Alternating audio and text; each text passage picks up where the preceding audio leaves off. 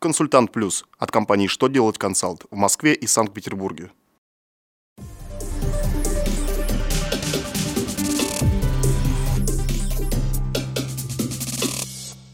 Добрый день! Для вас работает служба информации телеканала «Что делать ТВ» в студии Кристина Альшевская. В этом выпуске вы узнаете.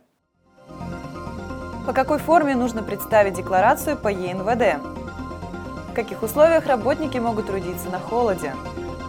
Почему взыскание взаимозависимого лица задолженности налогоплательщика законно? Итак, о самом главном по порядку.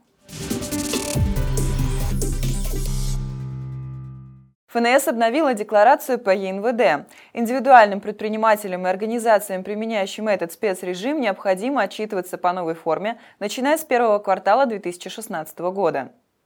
В обновленной декларации изменен раздел 2 «Расчет суммы единого налога на вмененный доход по отдельным видам деятельности». На титульном листе нет поля для оттиска печати, а также заменены штрих-коды отдельных листов декларации. Уточнен порядок заполнения декларации и обновлен формат представления декларации в электронной форме. К организации труда в холодное время года на открытой территории или в неотапливаемых помещениях предъявляются особые требования. Об этом работодателям напоминает Роструд. В частности, к работе на холоде могут быть допущены лица, прошедшие предварительные медосмотры.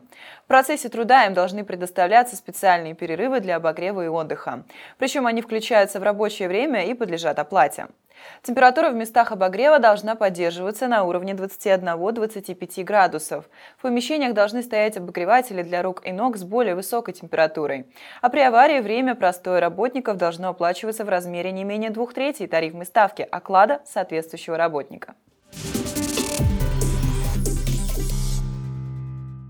Федеральная налоговая служба России направила в инспекции письмо об использовании в работе нового определения Верховного суда.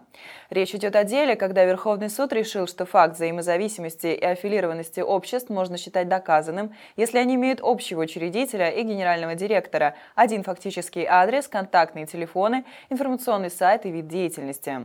В этом вопросе суд поддержал налоговых инспекторов, которые во время выездной проверки выявили недоимку по налогу. Было вынесено решение о взыскании задолженности взаимозависимого лица, созданного налогоплательщиком с целью уклонения от исполнения обязанности по уплате налогов. На этом у меня вся информация. Благодарю вас за внимание и до новых встреч!